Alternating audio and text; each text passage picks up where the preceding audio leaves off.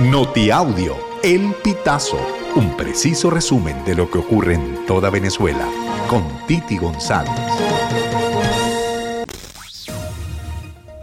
Bienvenidos a una nueva emisión de Notiaudio El Pitazo del 10 de noviembre del 2023. El dirigente político de oposición César Pérez Vivas denunció que a vecinos del municipio Santa Elena en el estado Mérida los están obligando a participar en el referéndum sobre el Esequibo que se llevará a cabo el próximo 3 de diciembre. A través de sus redes sociales, Vivas señaló que a los residentes de Santa Elena los están amenazando con quitarles beneficios como el CLAP si no participan en las elecciones que está promocionando el gobierno de Nicolás Maduro. Bajo la consigna de mejores salarios, 40 gremios y sindicatos en el estado Lara se concentraron en la Plaza Altagracia de Barquisimeto y marcharon hasta la sede de la Inspectoría del Trabajo Pío Tamayo para entregar un nuevo documento dirigido al ministro de Trabajo Francisco Torrealba, tras pasar 601 días sin aumentar el salario. En la concentración también estuvieron presentes jubilados y pensionados. Esta acción, que fue replicada a nivel nacional, busca que el Ministerio de respuesta finalmente a las solicitudes de estos trabajadores, debido a que el año se han entregado seis escritos y se han hecho caso omiso.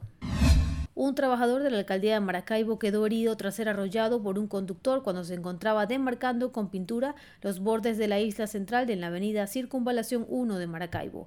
El hombre fue identificado como José Sánchez de 52 años. Según la versión de algunos testigos, el hecho ocurrió este jueves 9 de noviembre a las 9.30 de la mañana, cuando el obrero fue embestido por una carro Corsa de cuatro puertas color vino tinto. Tras el accidente, el conductor se dio a la fuga y los organismos de seguridad están trabajando tras la pista del responsable y presumen que se encuentra a la altura del sector El Manzanillo, municipio San Francisco.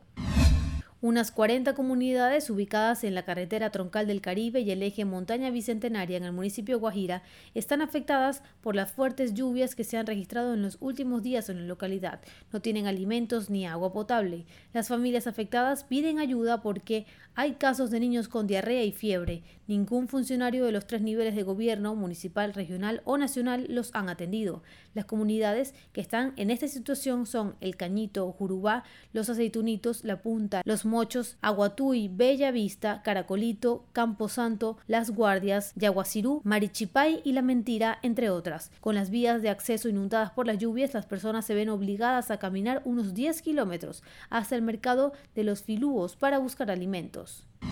La selección de Venezuela llega con la frente en alto para medirse a Ecuador en el Estadio Monumental de Maturín el próximo jueves 16 de noviembre, en un partido correspondiente a las eliminatorias mundialistas del 2026. La Vinotinto viene de golear tres goles a cero y empatar uno a uno con Brasil. Los dirigidos por Fernando Bocha Batista han demostrado gran nivel en los primeros partidos de las eliminatorias, tanto así que están ubicados en el puesto 4 de la tabla de competición. El partido de Venezuela ante Ecuador será transmitido por Televen, así lo confirmó el periodista y narrador del mundo deportivo Carlos Mauricio Ramírez.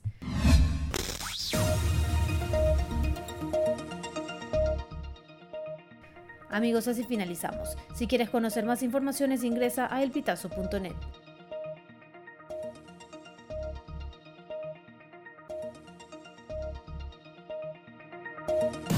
Estas informaciones puedes ampliarlas en nuestra página web, elpitazo.net.